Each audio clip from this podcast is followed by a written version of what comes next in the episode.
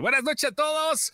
19 de enero, no hay plazo que no se cumpla. Otro mes más con nuestro querido Jaime Rosales. Ahorita te presentamos como se debe, señor.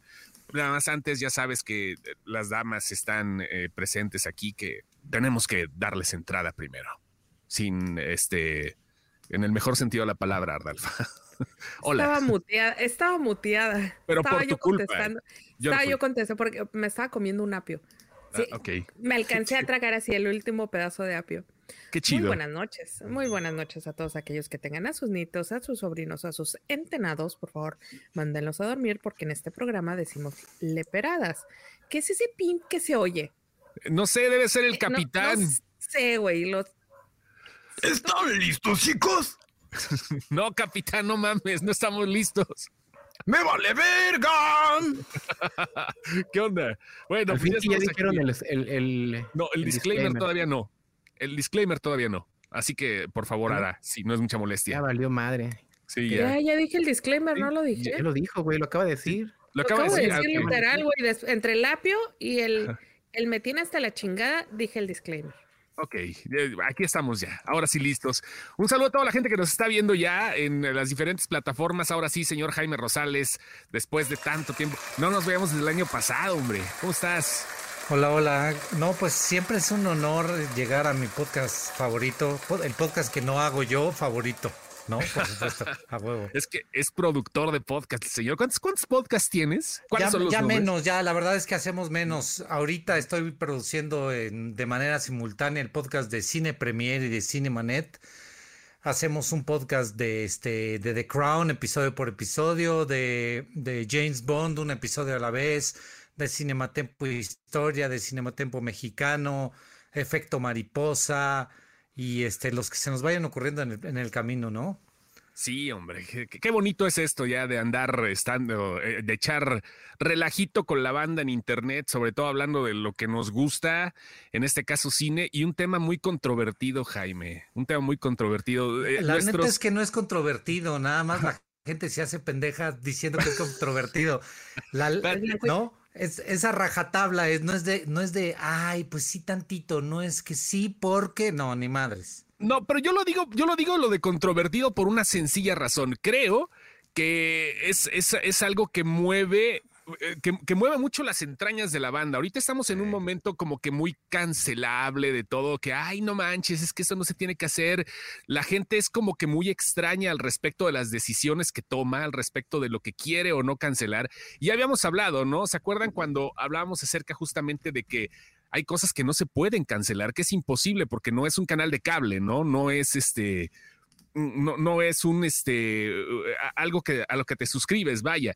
La cancelación de las cosas, de lo que digas, de lo que algunos no estén de acuerdo y que eh, porque esté bien o porque esté mal, eso es lo que causa la polémica, Jaime, justamente, ¿no? Pero para que nuestra gente entienda, vamos a hablar ni más ni menos que de la piratería. Ahora sí, Jaime, cuéntanos qué. Pues ¿Qué yo no sé de dónde surgió el tema, eh, como si alguien este, lanzara un tuit o algo por el estilo hablando de piratería, ¿verdad? Les voy a Espérame, yo, quiero, quiero comenzar con una pregunta, Jaime. Va, claro. Tú te levantaste el 3 de enero y dijiste, güey, hoy voy, a ro- voy a romper el internet más que la capitana Marvel. O sea, tú, tú así, en lo No, que te no, no. rascabas uno, te rascabas uno y le das la vuelta a tu café, así de que, ¿qué voy a hacer hoy? ¿Qué, qué, a ver, como qué se me antoja hacer hoy 3 de enero? La gente todavía no regresa a trabajar, está tranquilo en el día, es como un, un- es un día en los que no estás trabajando, pero ya te tienes que presentar a trabajar. ¿Cómo, cómo fue ese asunto? Eh, Sí, Platícanos. porque esa historia no la he contado y no, no, la, he no la he platicado de manera pública. A ver. Eh, ¿Por qué? ¿De dónde surge el tweet? Y también para que vean cómo la gente solo lee o solo entiende lo que quiere entender. La, el tweet iba dirigido a gente de la industria del cine, por ahí un productor, por ahí alguien de la prensa, un, un productore, un, alguien de la prensa, que, que estuvo presumiendo que ya había visto Decision to Live Cuando no habían ido al Festival de Cine de Morelia a ver la película. ¿no? Ok, ok. Entonces, eran en, en ese momento, el, el 3 o el 4 de enero, la única manera en que tú habías podido ver la película es Si viajaste a Nueva York al Festival de quién sabe qué diablos, que el- este, un amigo de Canadá, Reforma ¿no? me dice, yo la acabo de, yo la acabo de ver en Nueva York. Ah, pues está bien, güey, no pasa nada. Juan Carlos En Canadá García. también la vieron, ¿no? En- este, yo no sé si la vieron en Toronto, yo no recuerdo que la hayan visto en el Festival de Toronto. En alguna otra cosa este, de Canadá puede, puede haber estado. Pero la película legalmente para alguien que vive en México y que está aquí, solo había manera, solo había dos maneras de verla. O en, o en el Festival de Cine de Morelia o pirata. O afuera de la cineteca. No, ni eso, porque hasta donde yo sé ni siquiera estaba fuera de la cineteca. Pero este, el asunto fue que nosotros vimos, y hablo de nosotros porque este, tengo, un, tengo un cómplice que me dice, mira, que, es- mira, lo que anda mira lo que anda presumiendo fulanite de tal. Y entonces, pues a mí se me ocurre lanzar uno de estos porque es alguien que me sigue. La verdad es que alguien que me esto iba dirigido a dos personas que me seguían y que este y que sabía yo que me iban a leer. No al público en general, no al eh, este, estaba muy centrado en gente de industria. Iba con jiribilla. Iba ver. con jiribilla. Para que la gente no sepa, Jaime Rosales es, eh, eh, tiene una agencia que se dedica justamente al cine y bueno, en este caso tienes que ver tu agencia con la película más romántica del año, como dice el póster, Decision to Live, la decisión de partir. Me, me dedico a promover películas porque no me dedico al cine. Me, sí, sí, sí. dedico, me dedico a hacer campañas publicitarias en diferentes ámbitos y este, de diferentes maneras de, de esta película. De esta película en particular, no somos la agencia de relaciones públicas, no somos la agencia de redes sociales, nada más nos encargamos del sitio web que se llama diamondfilmsprensa.com, donde la prensa va y se registra y sube los materiales. Entonces yo me encargo de manejar los materiales para todos los periodistas, para todo mundo que necesita un periódico o un sitio como sin excepción. Oye, necesito una foto de este de X película, yo me encargo de su la pueden descargar. Y este, pero no soy parte del lanzamiento de la, de la película. Ok, ok. A ver, Pero perdón, perdón, Jaime. Sigo. Sí, no, salió. al- algo está pasando y seguramente es mi conexión. Este, Que es pirata. con- sí, que es pirata. No, se paga una la nota por una buena conexión y está chafeando de esta manera. Pero bueno, alguien estaba tocando el piano, pero bueno. Sí. No, fue un. eh, ¿Qué pirata es eso? No, ahí está. Ahí está la, la imagen completa. Es lo que quería hacer un poco más Nah, grande. está bien. Y este. Y, y el tweet iba dirigido a esas personas que, que habían visto la película pirata. Y ya, hasta ahí. Pero lo que sucedió es que la gente se empezó a enojar por, por el tono paternalista y mamón que tiene el texto que yo, que yo puse este, en el tweet, en donde regaño, como si fuera yo el tío, el tío sangrón, regaño a la gente este, de que por qué, cómo son capaces de ver una película pirata, eso es ilegal, eso no se debe de hacer, este, tenemos un papá pirata. Y todo el mundo me empezó a, decir que cómo me ponía yo en ese pedestal, en ese banquito de, este, de una superioridad moral, a decirle a la gente que no consuma cosas piratas.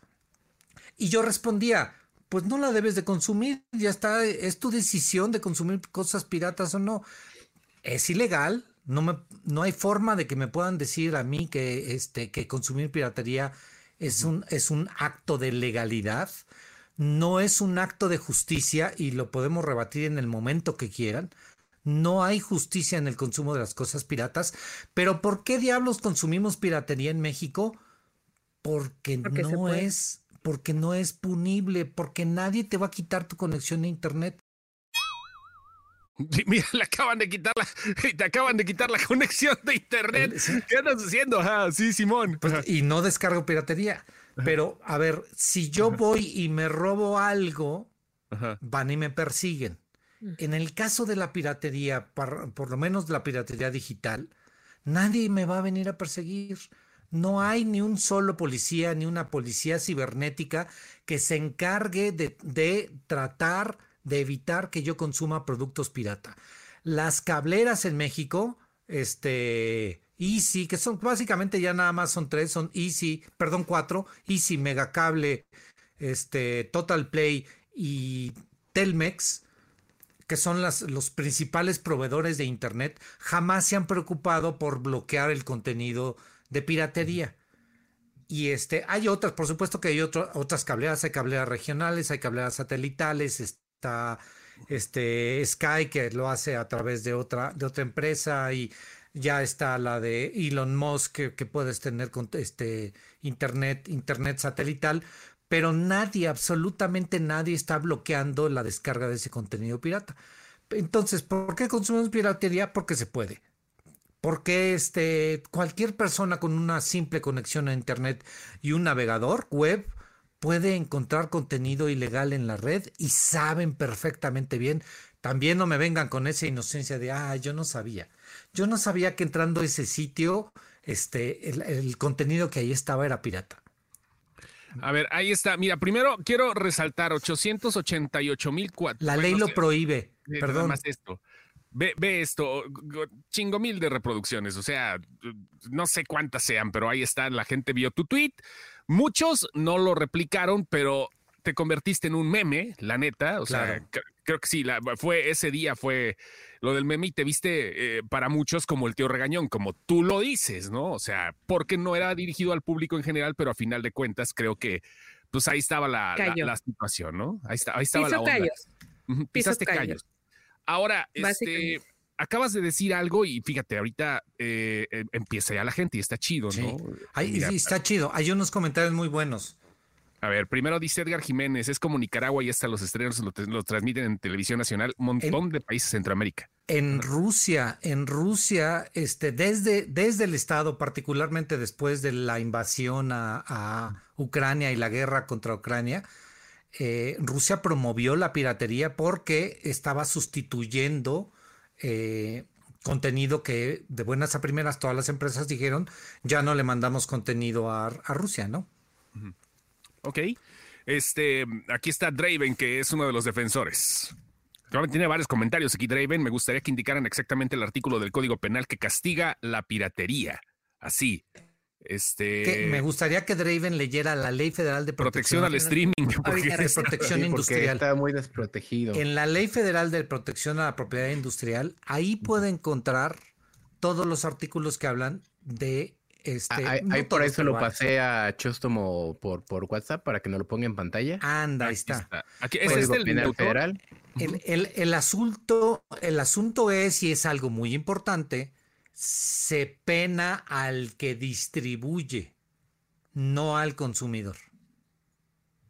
Entonces, es como el consumo de, drogas en México, particularmente el consumo de la marihuana. No es ilegal consumir marihuana, lo ilegal es comercializarla, distribuirla. Básicamente trasladen eso. El artículo. Sí. Perdón, el artículo ya lo encontré. Es el vigésimo sexto. El que lo castiga. Desde el 24 bis, creo. Ahí está. Ah, ah, vamos a ver ah. qué dice. Para responderle, ¿quién, ¿quién, lo lee? Ahora con tu hermosa voz, si lo puedes leer, por favor.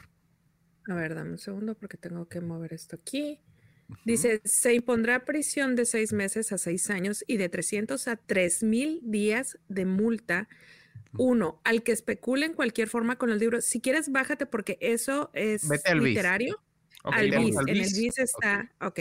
Se impondrá prisión de 3 a 10 años y de 2 mil a 20 mil días de multa a quien produzca, reproduzca, introduzca al país, almacene, transporte, distribuya, venda o arriende copias de obras, fonogramas, videogramas o libros protegidos por la Ley Federal del Derecho de Autor, en forma dolosa con el fin de especulación comercial y sin la autorización de los términos de la citada ley que debe otorgar al titular de los derechos de autor y a los derechos conexos.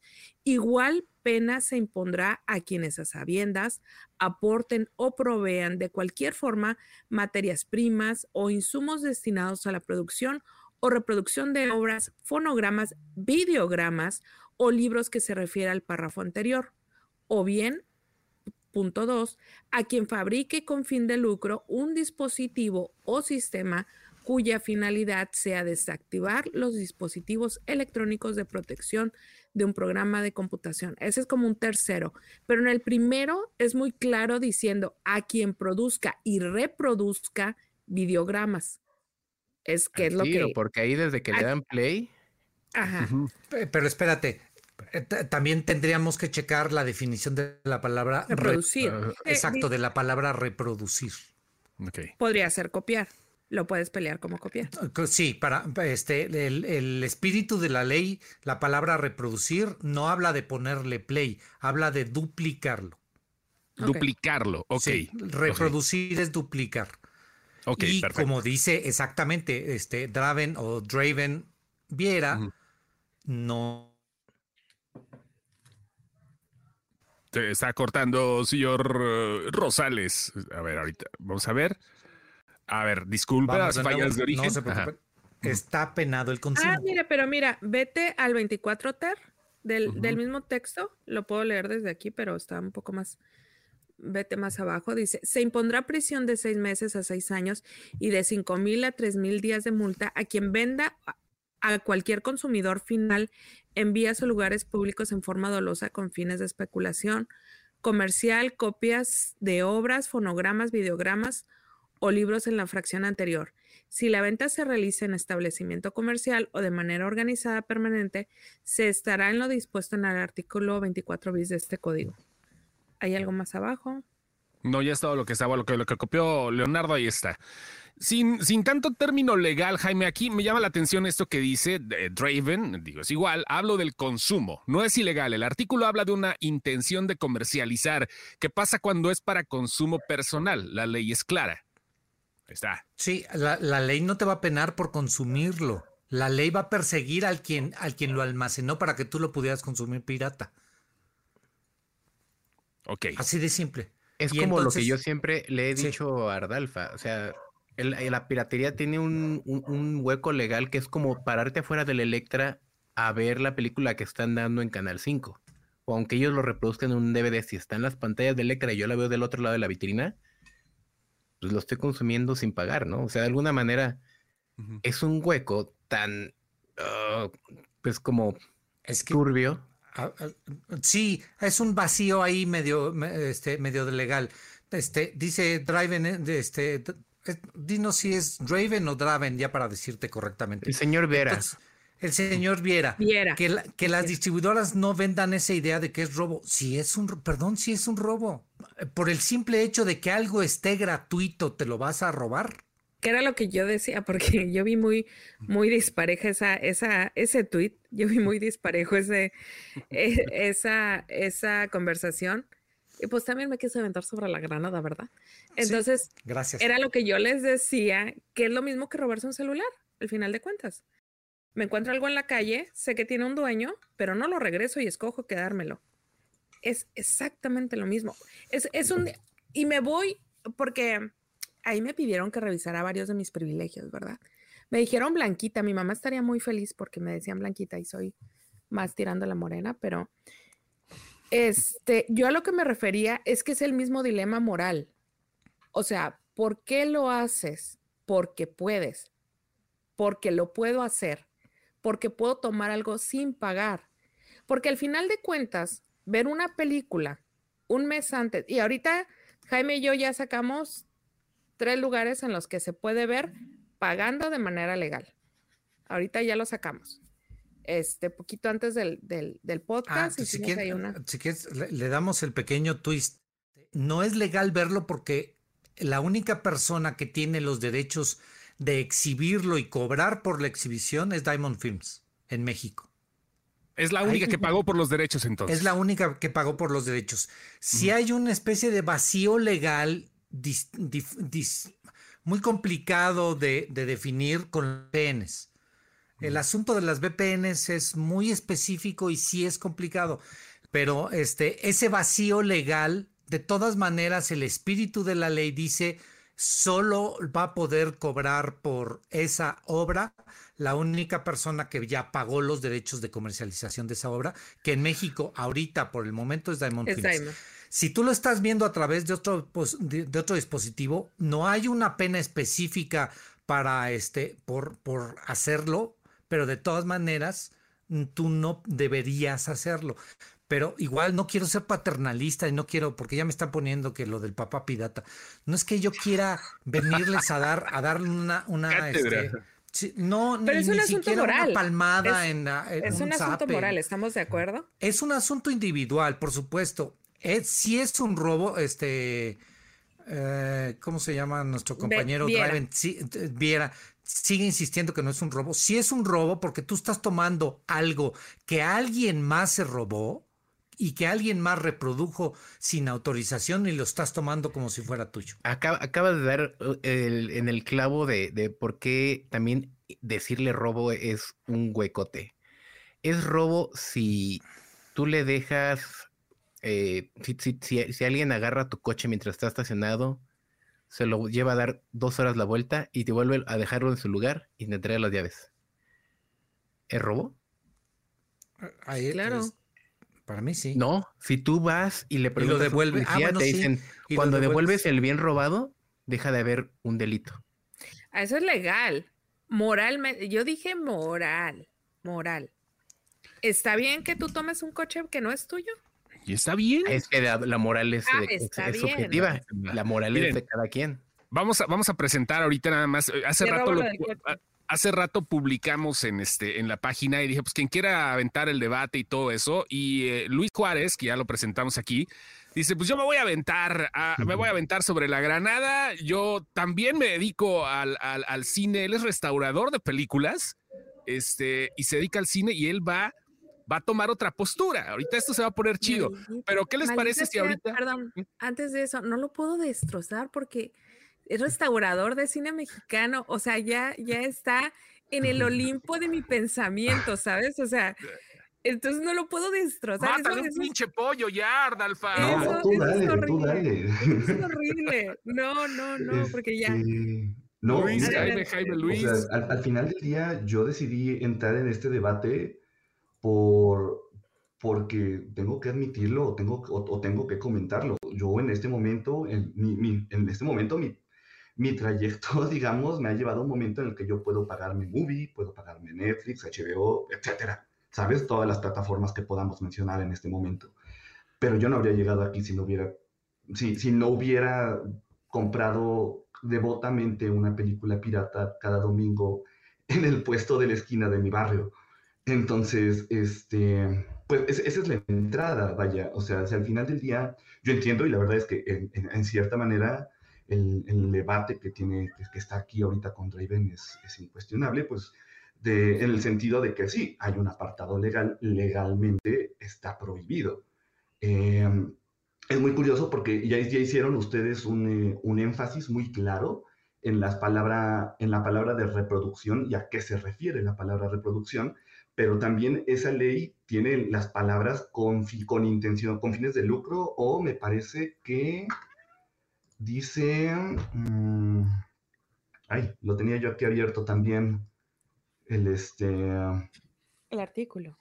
Ajá, lo, lo- lo tenía, lo tenía abierto aquí también. Ah, con fin de especulación comercial, que en realidad es, es, es- es un- es una, son palabras también muy específicas que, digamos, crean una especie de vacío legal para el consumidor o que son de lo que se vale justamente para que el consumidor quede absuelto. En dado caso, pues ya justamente es, es el de- en la parte del debate en la que ustedes estaban entrando, eh, el asunto ya no va nada más de una cuestión legal, digamos, porque ahí, digamos, hay un vacío que absuelve al consumidor, sino ya de una cuestión moral.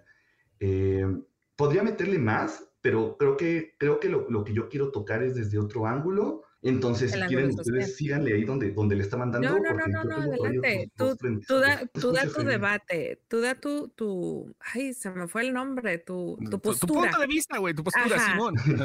Sí, Sí. sí, sí. Bueno, el, el primero es ese, ¿no? Tu Admitirlo, este, eh, con, con- con la esperanza de que no me ca- caiga ahorita la Guardia Nacional en la puerta.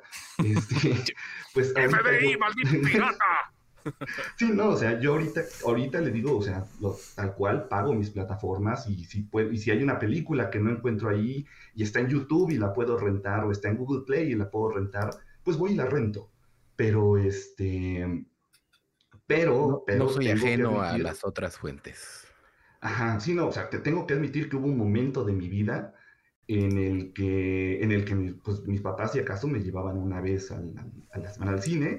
Eh, Blockbuster, no había ni, ah, ah, tenía que tomar un microbús y, avanzar 20 minutos para ir a, un blockbuster, tomando en cuenta que además tenía 15 años, no me iban a prestar a mí la película. Entonces hubo un momento de mi vida muy específico en el que yo sí me formé, eh, me formé con, con, piratería, en especial cuando, cuando hubo alguien, eh, todos tenemos esa bendita persona que te dice, oye, este, ¿y si, y si en lugar de, de, volver a ver El Rey León, que, que, nada contra El Rey León, obviamente, pero eh, no, no quieres ver esta película que se llama Naranja Mecánica, este, y, y de repente se te empiezan a abrir en, en niveles de complejidad, ¿no? Pero se te van abriendo poco a poco los directores y entre más complejo es el director, este, más imposible se vuelve de repente volverte, un, volverte ese cinéfilo que quiere dedicarse al cine o que quiere vivir o trabajar en el cine y que no va a tener precisamente a Bella Tarr en Netflix. Entonces, este, Ahora, ahí es cuando se vuelve complejo. Algo, algo, que, algo que mencionas que es, es muy cierto. Tú creciste, y no quiero decir que estés viejo o grande, tienes que ser a 33 años, 34. Eh, 30. Más o menos. 30. Eh, ajá. La, la, época en la, que, en la que nosotros crecimos era una época en la que la distribución, si ahorita la distribución es un problema, en esa época era... ¿Cómo que no es cierto, Jaime? La distribución no es un problema, ahorita lo platicamos. ah, bueno. va a poner bueno. Bueno, si tenemos la perspectiva que la distribución ahorita es un problema, en aquel entonces era casi nula para ciertos productos. Esa parte sí te la voy a dar, porque es cierto, había, había directores que de plano no los encontrabas de otra forma más que alguien te pasara un video. Eso te lo puedo, te lo puedo pasar. Pero en estos momentos, el debate de Jaime era, a ti te urge ver una película antes de que llegue a distribución y la película llegó y él lo dijo, en 15 días va a llegar a cines. Guess what? Está en cines. Entonces, era nada más la premura, el, huevo caliente de la quiero ver primero y antes que todo mundo. Vamos, vamos, sí, perdón, vamos a darle la palabra a Jaime ahorita y ahorita vamos con Luis para, para, ver qué onda con esto. Ah, Voy a, ver atención rápidamente nada más. Habla acerca de una carrera, de una trayectoria que se tiene que abrir por cualquier medio para poder llegar a un fin que es el cine, él se dedica al cine y de cierta manera, eh, pues también eh, con eso eh, se habla de que, bueno, pues un producto pirata te puede ayudar para llegar a algo donde ya puedes tú pagar por tus propias cosas. Eso, esa es la pregunta. Ayudar. A ver, vamos a hablar de, de, vamos a separar dos cosas. Uno es lo estrictamente legal. En lo estrictamente legal, no se puede andar consumiendo este, piratería, no, no que no se pueda, por supuesto que se puede. Este, no debería poderse porque debería ser un asunto penado. La distribución de material pirata, ¿no? Ese es el asunto legal, creo que queda muy bien establecido. Este, no, eh, nadie debería andar distribuyendo contenido que no es de ellos. Todo el mundo lo hace.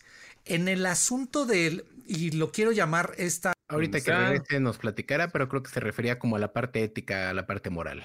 Creo que entró hasta doble vez. Entró, entró doble, Jaime Rosales, mira. Se reprodujo como los gremlins, Jaime, ahorita. No es piratería, Jaime, no te puedes reproducir así. Te, estás pirateando solo, Jaime. Ya se clonó él solo. Se entonces, ¿hacer gremlins es cuenta como piratería por cómo lo reprodujeron? Por eso salieron más malvados, porque, porque eran piratas. Sí, sí, sí, estoy de acuerdo. Yo creo que por eso hicieron malvados. Gizmo era el original, Gizmo era bueno. En lo que Jaime resuelve su, problema de internet, eh, yo nada más quisiera también hacer un énfasis en lo que comenta Luis. O sea, para es, es verdad que socialmente o en la, en la parte económica sí existe esta restricción de acceso al acervo para poder lograr hacer una carrera en esta parte de la cinematografía. Ah, y eso era lo que yo quería comentar y les ofrezco una disculpa por la mala conexión que tengo el día de hoy a, Internet. A ver, ¿por qué?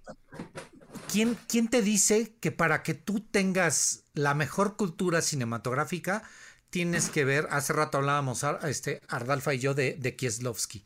¿Quién te dice que eso es lo que tienes que ver? ¿Por qué no para tener una mejor cultura cinematográfica tener una película mexicana? ¿En dónde está establecido quién te dice que quién te dice que eso es lo que tú necesitas para, para tu cultura cinematográfica mexicana. Eso lo están asumiendo, cada usuario lo está asumiendo. Ah, es que yo tengo derecho a mi cultura cinematográfica y por lo tanto yo tengo que ver, yo tengo que tener esa película de Kurosawa que no está en ningún otro lado. ¿Por?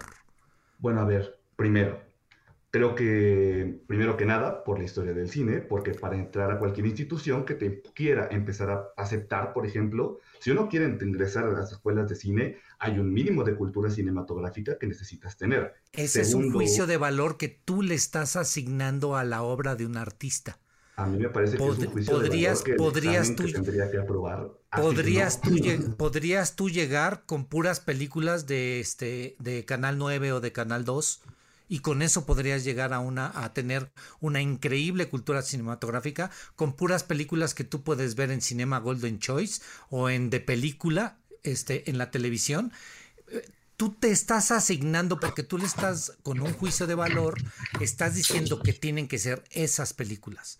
Y eso eso para mí es precisamente el, el, el gran asunto de la piratería.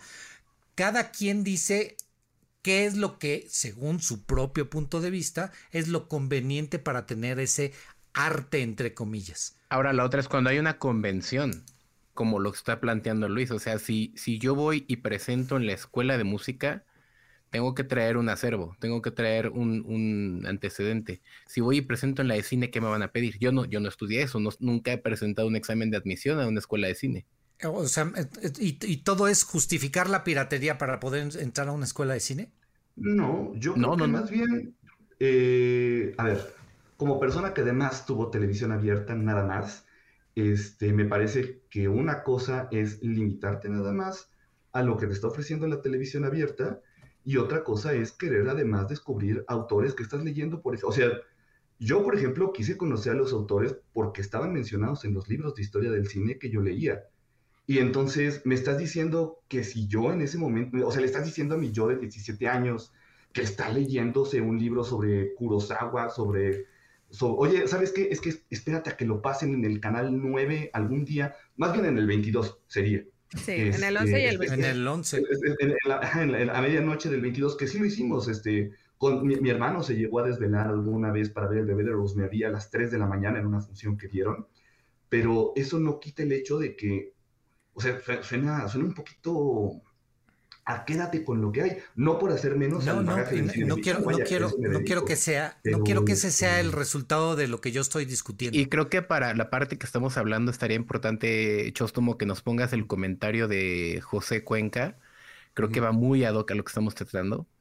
En el que dice que alguien que compra pirata o roba para obtener algo es que esa persona no estaba destinada para acceder a ese producto, así de sencillo. Estamos hablando de que el, eh, de hecho, no hablando de cultura, sino que de cierta manera, en, ciertos tiempos, el cine es un producto de consumo y no necesariamente tiene que ser un producto. Claro, claro. Aquí, aquí José Fernando lo está viendo como un producto totalmente. Quien no puede comprar un yate para ti, tú no eres el mercado del yate.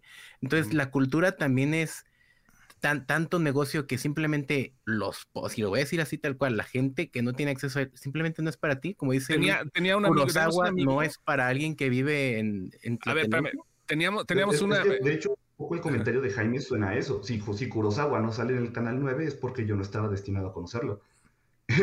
este, es, es que ese, ese sería un poquito el punto. O sea, al final del día yo no estoy diciendo que la piratería justifique la existencia de estudiantes de cine, sí creo que ayudó en ciertos aspectos o a ciertas personas en específico a, que de repente, sí, de por sí el cine en México eh, le, le, cuesta más trabajo a, ciertas personas entre, entre venga de entornos más difíciles, por así, por así plantearlo bien, este con todo lo complejo que es, es, llegar, con toda la cultura general que se necesita, porque digo, independientemente de si hayan aplicado o no el examen, supongo que todos saben que para entrar a pues, SC hay un examen de cultura general en la entrada, la primera prueba, y la segunda es hacer un análisis de una película de un director internacionalmente avalado por el canon. A ver, no, no lo quiero centrar en las escuelas de cine. Quiero centrarlo en esto que está diciendo Adolfo Della, que nada más alcanzo a ver lo de Adolfo de la Rosa, es la señora Adolfo de la Rosa. Y lo quiero trasladar, es porque dice, este, si, si soy pobre no puedo ser una persona culta. Y lo quiero trasladar a la alimentación, ¿no? este, porque estamos diciendo que como la cultura es un derecho básico de todos, por lo menos de todos los mexicanos, también la alimentación, ¿no? Y entonces, ¿qué alimentación es la que vamos a tener disponible para las personas, para que las personas la puedan consumir?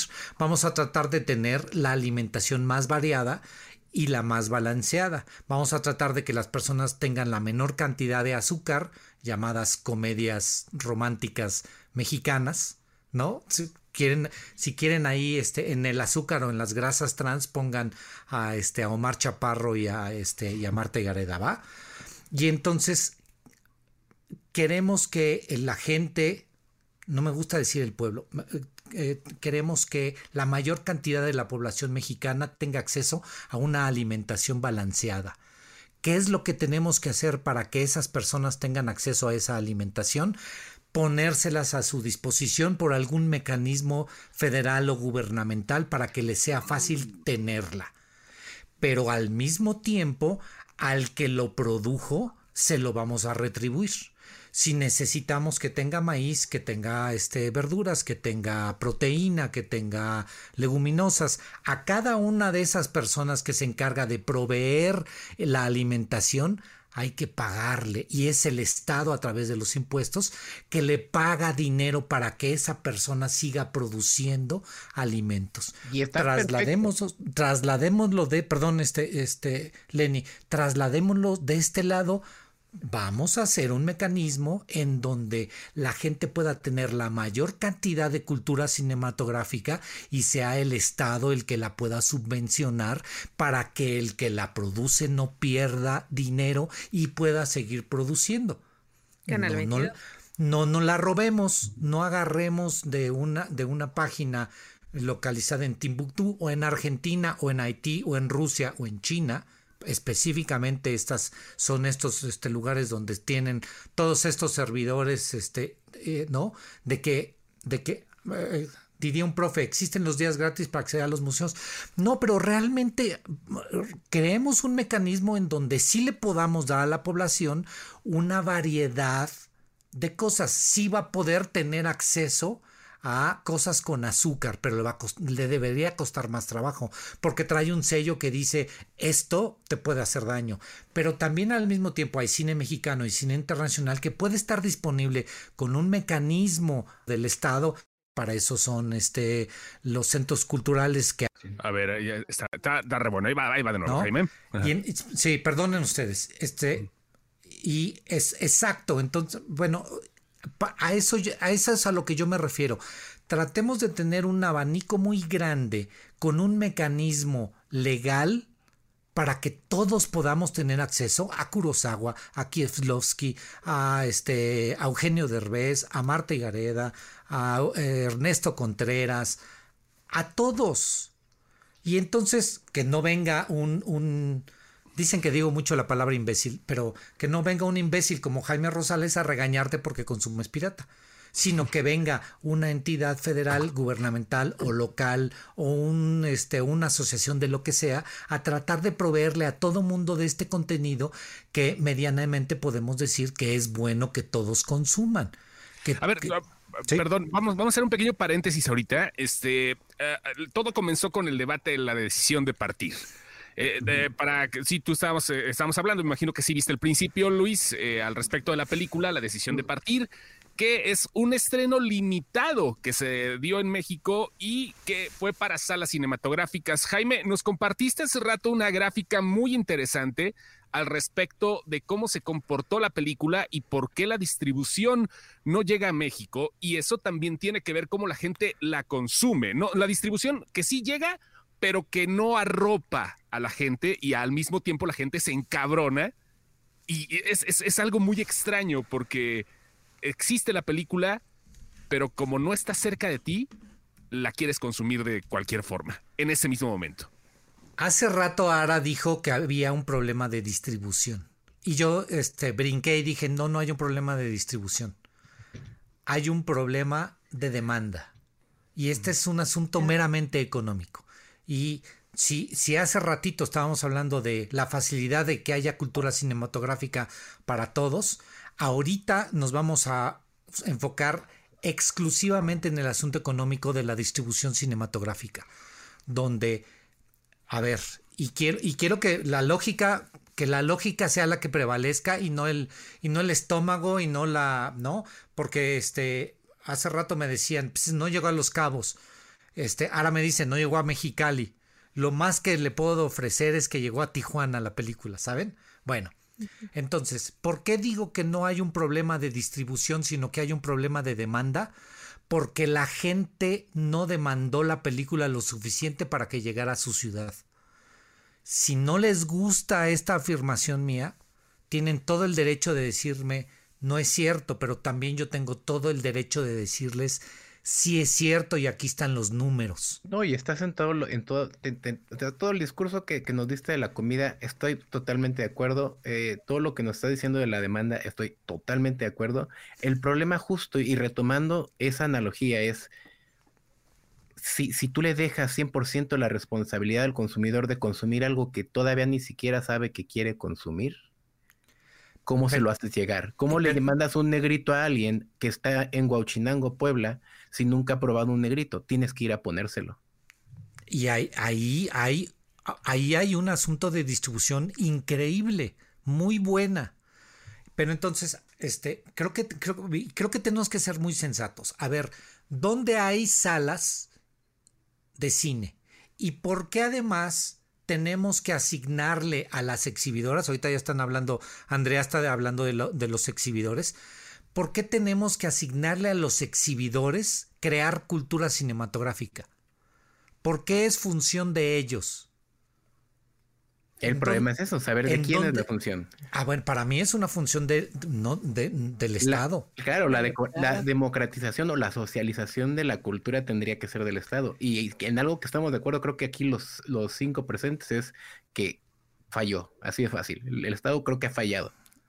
Adelante, Luis, por favor. Por este, bueno, vamos a ver, estoy completamente de acuerdo en lo que mencionó Jaime hace rato. La solución es crear el o sea, crear espacios verdaderamente accesibles y digamos universales, creo que el Internet facilita mucho eso, en el que no importa si en San Luis Potosí no están asistiendo a la sala a ver la decisión de partir, porque puedes entrar a una página de Internet y de forma legal ver la decisión de partir. Eh, creo que eh, con la cuestión, vaya, hace ratito cuando me invitaron a la plática les dije que yo no iba a poder defender la piratería en todos sus aspectos, porque personalmente en la cuestión de los estrenos creo que es un debate muy diferente, porque efectivamente se está viviendo en, vivo, valga la redundancia, que, el autor está vivo, que el productor está vivo y que, y que dependen en este momento de que su obra se venda o de que su obra se vea para que ellos puedan seguir creando. Eh, por eso yo me metí desde el ángulo desde el que me metí, que no es de los, de los estrenos actuales, sino de la cuestión de, del acervo y de la preservación, ¿Me estás diciendo que Kurosawa está muerto? Me, temo que sí, un par de años creo. Este, eh, no, me, refiero justamente a, los autores que se han partido y de hecho, pues como persona que ha trabajado con, cine mexicano, eh, pues lo que me toca lidiar justamente es, no es solo que el estado actual esté fallando, es que si uno se pone a revisar a quién tiene los derechos de distribución de exhibición y de reproducción de la mayoría de las obras más importantes de nuestro cine, está un poquito limitado. No, me voy a arriesgar a perder la chamba, pero este, pero está un poco limitado. Y está un poco, y, está un poco, está no, no un poco, está demasiado privatizado. Y he trabajado películas, películas maravillosas, esenciales en la historia del cine mexicano, que he visto que los, de, los dueños de los derechos este, las proyectaron dos veces una, una, una, esta semana, de hecho, el fin de semana, y otra, y otra cuando fue Ficunam. Es uno de los ejemplos que me ha tocado, ¿no? Otra. esperando enamorada, ¿no? a, ver, ándale, rapidísimo. A ver, yo hice una película. No soy cinema, este, no soy cineasta. Hay un Jaime Rosales director, pero, pero no soy yo. No soy cineasta, otra vez. Yo hice una película Me costó mucho dinero hacerla, me costó mucho dinero producirla, me costó mucho dinero y voy a llegar a regalársela al mundo. Y No, entonces ¿cómo voy a perder una... O sea, mi creación que me costó, independientemente del esfuerzo, me costó muchísimo dinero y se las voy a regalar a todos. Eso Nada es más por regalársela. como creador. Una vez más, Jaime, te recuerdo, no, ahorita yo no estoy planteando, por eso digo que yo no me voy a meter en el debate ahorita Sí. con los vivos. Ahí puedo, ahí puedo seguirte la corriente totalmente porque lo entiendo. Entiendo Bueno. la postura de los creadores, A ver. pero Con los muertos, vamos con los muertos, con los que Ah. ya no están. Una persona que hizo su película y que le costó trabajo, todos los cineastas eh, cobran. Nada de que hay cineastas, este, directores de cine que no cobran. Bueno, todos cobraron. A todos les pagaron por, por, este, por hacer la película. Pero el dueño de la película no es el director, es el productor. El ahorita productor los fue el que productores tienen puso. los derechos de las películas, ni siquiera los descendientes de los productores de esas películas. Porque los las vendieron. Ahí, ahí es, ahí es un asunto de que cada una de las producciones, cómo, cómo quiso comercializar su propio producto. Bueno, eh, no sé si no sé si estás al tanto de ese, de, de ese dato histórico. El hijo de Gabriel Figueroa tuvo que meterse a pelear porque nunca se dio, o sea, él, él ni siquiera pudo controlar. De repente un día se dio cuenta de que las películas de su papá se estaban comercializando en Estados Unidos y, y- y ahí ni, ni siquiera él fue, ni siquiera fue la voluntad de él. O sea, fue, de repente ha habido tantos saltos, tantos saltos tan tristes en la historia del cine mexicano de cómo las películas han pasado de mano en mano. Hay, hay películas por las que de repente preguntamos y nos dicen literalmente, pues si puedes averiguar quién tiene los derechos, la, la- la- checamos y la podemos trabajar. O sea, es que, es que es caótico. O sea, estamos hablando, ahorita estamos, pla- plantéatelo como que más bien eres Jaime. Me estás hablando de ejemplos muy puntuales. Exacto, exacto. Pero Sí. es, que, es que, una vez Y- más, y entonces- la decisión de partir es un ejemplo muy ¿Quién, puntual. quién dice que exactamente esa película es la que yo necesito tener para mi cultura cinematográfica? Pues las personas, cada uno de nosotros. Ah, ahí es donde está el gran debate. ¿Por qué no puedo tener una obra similar que sí esté disponible para, para, para, eh, para ver de manera gratuita, que sí esté en una plataforma de streaming, que sí esté en una plataforma de renta? ¿Por qué no puedo sustituir ese producto por otro? ¿Por qué tiene que ser ese específico? Y ahí en- pensé que pensé que este entra tú. Ya no hagas corajes, Jaime. Mira, te sale y sale por eso. Este, eh, que ese era mi punto. Ah, bueno, Exacto. adelante, Jaime. En- perdóneme, ese es No, no, tu criterio y puede ser muy válido y es más, te puedo decir que coincido en él.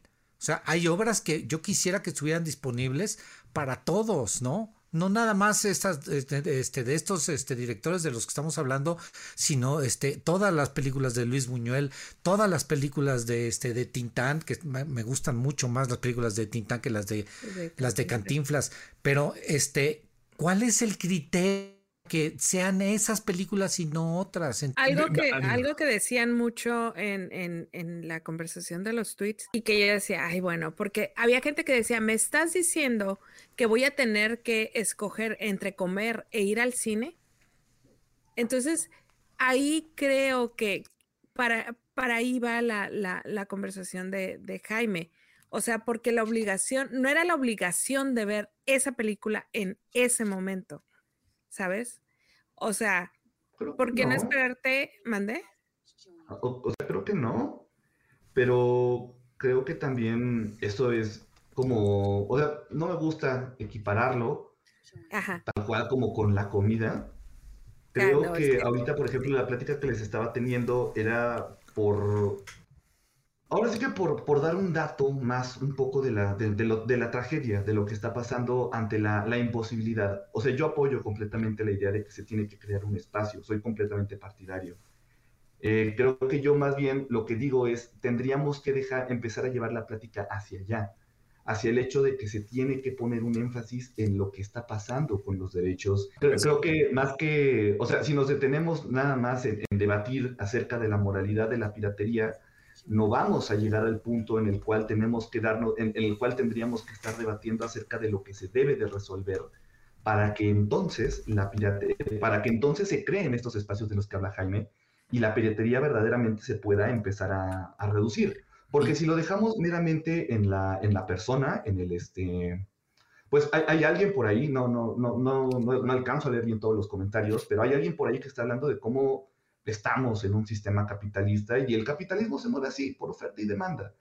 Entonces, este, pues sí, está en el propio consumidor que quiere ver, pero la oferta y la demanda se tratan de que la gente busque la manera de conseguir lo que quiere ver. Entonces, no vamos a poder cambiar ese aspecto de la sociedad, creo yo. Lo que sí podemos cambiar, en no, no, podemos cambiar la demanda, pero podemos cambiar la oferta, que es lo que justamente Jaime dice. Y, Luis, yo creo que dicen un punto muy claro hace ratito que dijiste el problema del acceso a los derechos. Cuando estamos hablando de derechos se parten dos grandes corrientes en donde es la que nos dice José Fernando, que es la parte de verlo como un producto. Entonces, claro, capitalista, o sea, hablando de un sistema capitalista, los derechos de autor, la propiedad intelectual, todo lo intangible, lo volvemos un producto y lo capitalizamos como tal. Pero cuando lo comparamos, por ejemplo, con, con un alimento, con algo que te nutre, con algo que te aporta intangible como es el conocimiento, realmente lo, no lo puedes analizar desde ese aspecto. No puedes decir, ah, claro, porque si tú no puedes acceder a una primaria, es porque ese producto no era para ti. Entonces, chingate y quédate sin estudiar. No puedes hacer eso. Exacto. Entonces, creo que como dices tú, nunca vamos a llegar a ningún lado. ¿Qué les... Empezamos a brincar la cuerda de un lado al otro, de lo capitalista como producto a lo, a lo que aporta como conocimiento. ¿Qué les parece si leemos los comentarios? Porque sí, sí, sí. los comentarios son un montón. Sí, no sé cómo le vamos a hacer porque sí están bien. Vamos en chinga, ¿no? Está súper polarizado. A ver, dale. Vamos, vamos en chinga, vamos desde aquí, mira, desde, uh, vamos aquí el fin nunca justifica los medios, este, bueno, y se puede llegar a la escuela de cine si tan solo bien Mataput, sí, no puedes, abuelo, pero en el 2 nomás ponen la misma de Cantinflas todos los domingos, dice Patty Jim, eh, puede ser de alguna manera. Edgar Jiménez, eh, eh, así está la cosa, esa de cicatrices, así que imagino que la película. Mi abuela le gustaban las de Tintán, con las películas modernas se choqueaba, pero igual le gustaba ir al cine. Esto se puede ampliar a un tema de semana. Si soy pobre, ¿no puedo ser culto? Eh, José Fernando Kraus, el arte va a ser elitista, no es para todos. Eh, vamos a seguir con los mensajes. Ahorita para rematar. Diría un profe, existen los días gratis para acceder a los museos. No, si eres pobre, tú solo vas a poder acceder de forma legal a ciertas cosas que te permitan tu condición. Sé que suena fuerte, pero estamos en un sistema capitalista. Tener cultura no significa que no se roba, ya sea derecho, software, cosas, etcétera. La cultura sí, es ser el, doctorado no te quita lo tarado. El Estado no tiene ahorita ni para copias o documentos. Si mañana se filtra la peli de Batichica, medio mundo la baja de internet, ¿es legal? ¿La verían ustedes? Pinches huecos legales que le buscan, vatos. El pobre no va a poder ir. No, sí, no, no habrá otra forma de verla. El pobre no va a poder ir a París a visitar el Louvre pero puede ir a la biblioteca y ver libros del Louvre. Esa es la realidad, dice José Fernando Cuenca.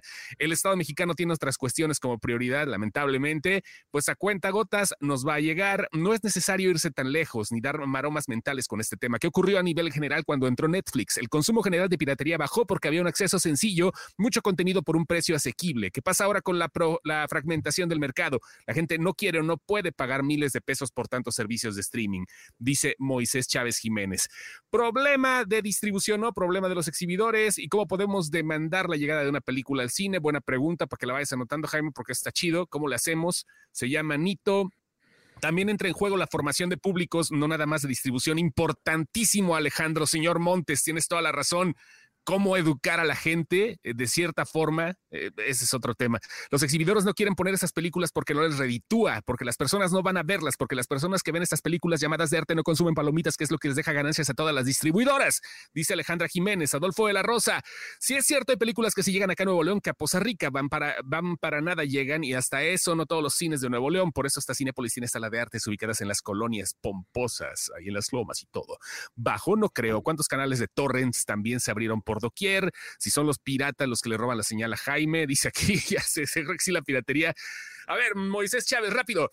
Con el punto de distribución, ¿qué pasa con todo el contenido que no se puede conseguir legalmente en México? Independientemente de gustos, imaginen el ejemplo de Mad God. Solo está disponible o estaba, no revisado si se ha actualizado su alcance en una plataforma llamada Schroeder. Esta solo está disponible en Estados Unidos. Aún si tuviera dinero de la suscripción, no puedo verla. Entonces no estaba destinado a verla. Te friegas por no vivir en USA.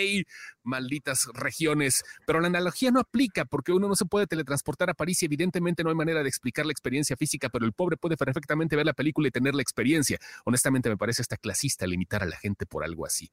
Muchos comentarios, un chingo de comentarios. Híjole. Mira, um, eh, eh, le mandé la, la discusión ahorita que, que, Jaime, quiero ser bien equilibrada en este asunto. Eh, hablaba de los creadores, le mandé la, la, el link a, a, una persona que es un creador, es un director de cine. Entonces, este, no puede entrar ahorita porque le decía yo, pues, pues éntrale, cabrón. Entonces, él nada más me puso dos, dos cosas. Me puso, yo la apoyo por democratizar el acceso a la cultura. No, le, no te voy a decir lo que puso después, Jaime. Sí. Es una persona que quiero mucho. Puro mamador está en contra. Perdón, Jaime, también te quiero mucho. Entonces le, ya le dije que tiro limpio sin filero porque yo sí estoy en contra de, Ahí, ahí, me escucho, muchachos. Ahí estás sí. perfectamente bien, señor Rosales. Adelante. Bueno, este, lamento realmente este, y ofrezco una disculpa por, por estos inconvenientes en la, en la transmisión. Eh, sí puedo decir de volver a poner la, la, tabla. Sí, claro, vamos a poner la tabla nuevamente. Perdón, ¿eh? Vamos se a poner la tabla y no nuevamente. se logró en lo que llega Jaime, vamos a ver, aquí, está Jaime, vamos a poner la tabla nuevamente. Esta, la de, estás hablando la que, la que pasaste, ¿verdad? La, la decisión de partido. Sí, exacto. Esa, ok, porque, un segundo. Porque estábamos, estábamos hablando de, este, de ciudades. Primero, estas son las ciudades del estreno, las dos primeras semanas de, de exhibición de la película en salas, en salas de cine. La, en la Ciudad de México el promedio, son promedios por sala. ¿Cuántos asistentes hubo por sala? Porque hablaba yo que el problema es de demanda y no de oferta y no de distribución y de exhibición, porque la gente en estas ciudades es donde más está demandando la película. ¿Por qué? Por muchos factores. Porque históricamente este tipo de películas funcionan mucho mejor aquí. Yo creo que podemos cerrar rápido con un comentario de Jaime, un no, comentario de Luis, sí. y esto lo seguimos. Y lo, eh... lo, lo, pode lo podemos seguir, sí. Sí, ya, na, ya, nada más quería yo este, decir, decir una cosa en cuanto, a la, en cuanto a la distribución y la demanda, y porque creo que es muy importante este punto. Las películas tienen que generar dinero. Desafortunada o afortunadamente las películas necesitan generar un rendimiento económico. Porque si no, no hay industria de cine. Si no, no hay quien produzca cine. Y estoy hablando de un conjunto de la industria cinematográfica. Entiendo casos particulares que pues sí, vale la pena que la podamos ver gratis cuando nosotros queramos, pero toda la industria tiene que generar recursos y si estos no se generan a través de la exhibición cinematográfica, no se van a generar nunca y la piratería ahí es donde daña a la industria, sin ser moralinos, sin que el tío de que no consumas pirata porque no es bueno y no es correcto porque no te drogues, mijito, y porque no te metas sustancias, todos consumimos piratería, todos nos metemos toda clase de sustancias por todos los agujeros que tenemos por todo el cuerpo. Hagamos lo suficiente para que haya industria y para que la industria siga, continúe y todos podamos tener este contenido que nos gusta, estas películas que nos gustan. Ya. Adelante, Luis, tu comentario final. Ya tienes sueño, Lenny. Bueno, personalmente creo que me gustaría continuarlo después. Pero sí, voy claro. a dejar así. A mí también me gusta la postura que, que, que dejó el, el, director. Esto, esto es una cuestión de, de democratizar el, este, la cultura. La cultura, por el simple medio en el que vivimos, por el simple sistema en el que estamos, es elitista y es para unos ciertos sectores. Y el, el ritmo, y el ritmo al que se mueve la industria es un ritmo que favorece que solo ciertos sectores puedan ir al cine y que solo ciertos sectores se interesen por ciertas películas eso no debería de, es, es, esa condición general no debería de condicionar a los particulares o a personas individuales a que tengan o a que quieran acceder a ella. Creo que el fin Twitter en realidad son un sector, el, el fin Twitter en el que se movió esto creo que en realidad es un sector que la mayoría de hecho el más bien lo habían visto en festivales, pero este, y pasa, cada que se va a estrenar una película pasa que nos están presumiendo que ya vieron todo. Este, pero, este, pero no, creo que en realidad las, las personas que iban a ver la película a sala son las que finalmente la van a ver a sala.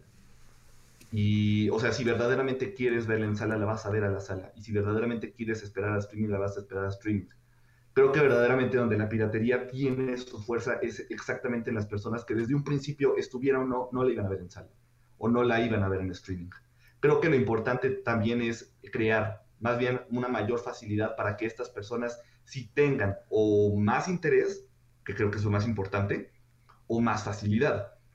Y en ese sentido, creo que más bien el debate no está en cuestionar al consumidor, sino en cuestionar el sistema que está creando, pues, sin, sin tirar nada, pero por ejemplo, sabemos que es un debate para después, pero Ana Villarín te lo, lo, comentó y tú lo compartiste en tu Twitter. Este, los, las, redes sociales, los, los grandes medios tienen que moverse hablando todo el tiempo de Marvel, todo el tiempo de DC, todo el tiempo de las series de Netflix, todo el tiempo de HBO.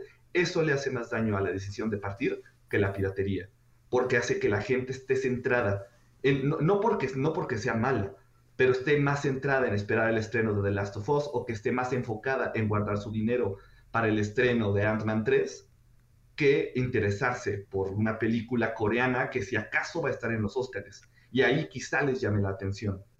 nada, más, nada más como comentario, nada más de eso. A, mí me consta que la gente sí está interesada, pero la quería ver en ese momento. Es el gran pedo, porque la película tarde o temprano va a llegar a streaming en unos meses. Es imposible que no llegue al servicio de streaming. Eh, ojo, ojo, también es cierta gente no la gente. Sí, no, bueno, sí, la gente no generalizo a la masa. Y ahí, volvemos a caer en el argumento de Luis. Sí, sí, la gente que la ve eh, eh, usualmente en piratería es gente que no afecta a tu mercado porque nunca lo fue. No, y además, mm. vuelvo un poco, es el sistema en el que vivimos. No, no estamos acaso en una época de inmediatez. O sea, no es lo que, lo que favorecen las redes sociales justamente y el hecho de que cuando, o sea, por eso está la cultura del spoiler porque exactamente, si uno se tarda tres días en verla, Marvel está cimentado completamente en eso, en que no puedes tardarte una semana en verla, porque si te tardas una semana en verla, te arruinas media película, porque Marvel ya ni siquiera está hecha con muchos valores cinematográficos, está hecha con base en sorpresas. Entonces, esta inmediatez en la que el sistema entero se está moviendo también provoca justamente esto. Pero todos estamos formando parte. Ahí más bien tenemos que dejar de echarle toda la culpa encima al consumidor y admitir que todos, todos, entre exhibidoras, medios, este, los mismos creadores, porque sabemos que los creadores de contenido de una u otra forma también estamos buscando siempre como, o sea, todos al final del día estamos en ese rush. Nos vamos con este comentario. Sí, Adelante, bueno, nos con ese comentario interesante. Distribuir una copia cuesta entre 4 y 5 mil pesos entre el Digital Cinema Package, que es el paquete digital, la publicidad y demás. Si van 10 personas a la semana de estreno, ni siquiera recuperan gastos, ¿no?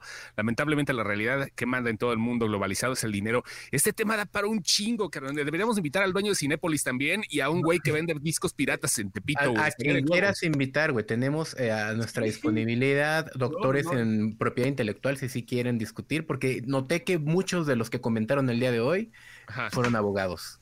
Desde el Draven, desde el Kraus, varios son, aquí, aquí, se ve que son abogados, ¿no? Entonces, sí, sí, eh, pero, ¿Quieres ver al abogado, güey? Depende, ¿tú quieres ver gratis las películas? ok. Y con eso arruinamos todo el gran capítulo que teníamos. O sea, íbamos. Con las guarradas de estos dos íbamos tan bien. Es que bonito, güey. es, para que se acuerden en dónde están, están en sin excepción. Digan que, no nos, digan que nos quedamos callados y que tomamos serio Jálame el este dedo, güey. Eso fue un jálame el dedo, güey. Jálame el dedo, pero jálamelo ahorita. Chócalas, choso, chócalas. Chócalas, chócalas, pinche guarrote. Ay, nos vemos. Mi querido Luis, también individualmente estaría muy padre que luego nos platicaras de tu trabajo, de la chamba que haces. Repetimos, Luis Juárez es restaurador de cine. Te acabas de restaurar Caifanes y no precisamente el grupo, la película, entre otras cosas, ¿sí? Entre otras el, El, honor. sí, claro, para ver qué onda. Sí, nos puedes hablar de tu trabajo como, como tal. Encantadísimo. No, por favor. Yo, de mi trabajo da, o sea, ni siquiera alcancé a abordar la piratería como, como aspecto de preservación, pero eso es otra historia completamente aparte. También, yo creo que esa va a ser en vivo, ¿eh? En vivo con una copita. Sí, y, y, si no, o sea, también, o sea, está, está el tema de, del chico este que, que, está haciendo Macario por ahí, que es una, que podríamos argumentarlo como el que hizo Macario 4K. A color, este, que, está colorizando Macario y que, y que, y que fue un tema entero pues, donde trabajó, porque obviamente se mete con cuestiones de derechos de autor y con cuestiones de, de, de, de respetar la imagen y la intención original del autor. Así en corto, ¿a favor, ¿a favor o en contra de la versión a color? Igual que la piratería, a favor porque jala mucha gente a interesarse por muchas películas de las que de otra manera nos interesan, como restaurador es, está, está, mal hecho. como restaurador está mal hecho, pero como, como persona interesada en que, en que el cine se preserve y los teóricos de la preservación de cine ah, dicen que una parte esencial de la preservación es que el público la siga viendo, en ese aspecto, a favor igual que con la piratería. El próximo programa nos fundaremos con Tchaikovsky para estar a hoc con este pedo. Gracias. nos vemos. Jaime Rosales. Jaime, un gusto. La, la próxima de todo. No, ahí andan cerca, ¿no? De Cineteca vamos y todo. Vamos a hacer una cosa, mira, vamos a hacer una cosa. Eh, quedamos de acuerdo, aparte del programa que va a hacer Jaime y aparte del programa que va a hacer Luis, por separado, este, el próximo mes, el último viernes, el jueves del mes, si ustedes pueden y sus agentes lo permiten, eh, que nos acompañen para seguir con esto, porque realmente eh, sí está interesante el debate. Creo que está inteligente el debate, porque está inteligente. Hasta el último soltamos la guarrada, se dieron cuenta y lo importante. Pendejos, disculpen ustedes esos dos pendejos que tenemos dialogando aquí, pero estuvo, fue un debate inteligente. Qué bonito. Entonces, este, podemos volver el próximo mes si, si ustedes están disponibles. Sí, yo lo que quiero ahora es que mandes un saludo pirata, como dice José Hernández, la neta, la neta. Que con eso cerremos, con tu saludo pirata. ¿Cómo mando? Pero, abuelo. Dile, Jark, váyase a dormir, abuelo. No me sale porque los piratas son feos y apestosos y yo huelo bonito. huelo bonito. Soy eres blanca. La, eres la pirata de Gina Davis, güey. O sea, haz de cuenta que eres la pirata de Gina Davis. No me sale, no me va a salir, no me va a salir, no me va a salir, no me va a salir. Ya me dio comenzar. Ar, ar. Ahí está, ya. Todo, abuelo, ya. Ay, ay, ay, mira qué bonita, es todo, es todo. Están defendiendo hasta una tesis pirata, imagínate. Sí, sí. Saludos a Marilo. Saludos. A Marilo, saludos a todos. Que tengan excelente noche y de verdad, gracias. Este, para que vean que no nada más le hacemos a la mamada, también podemos tocar temas serios de cierta manera. Este, y pues gracias nuevamente, Luis, porque te aventaste también el tiro ahorita, no fue algo tan sencillo. Eh, Jaime, como siempre, es usted, PowerPoint? Sí, claro, es, usted una gran persona. Gracias. Ya nos pusieron música como cuando está acabándose el discurso de, los Oscars Señor Rosales, aquí se le quiere y tan le demostré que se le quiere que tengo como 15 mil mentadas de madre en mi Twitter. este, aviéntemelos todos en la cara. Oye, espérate, somos el podcast de desinstrucción, no el babo. Eh, nos vemos. Adiós. Gracias, Luis. Gracias, Bye. Bye. Saludos, Alex. Bye.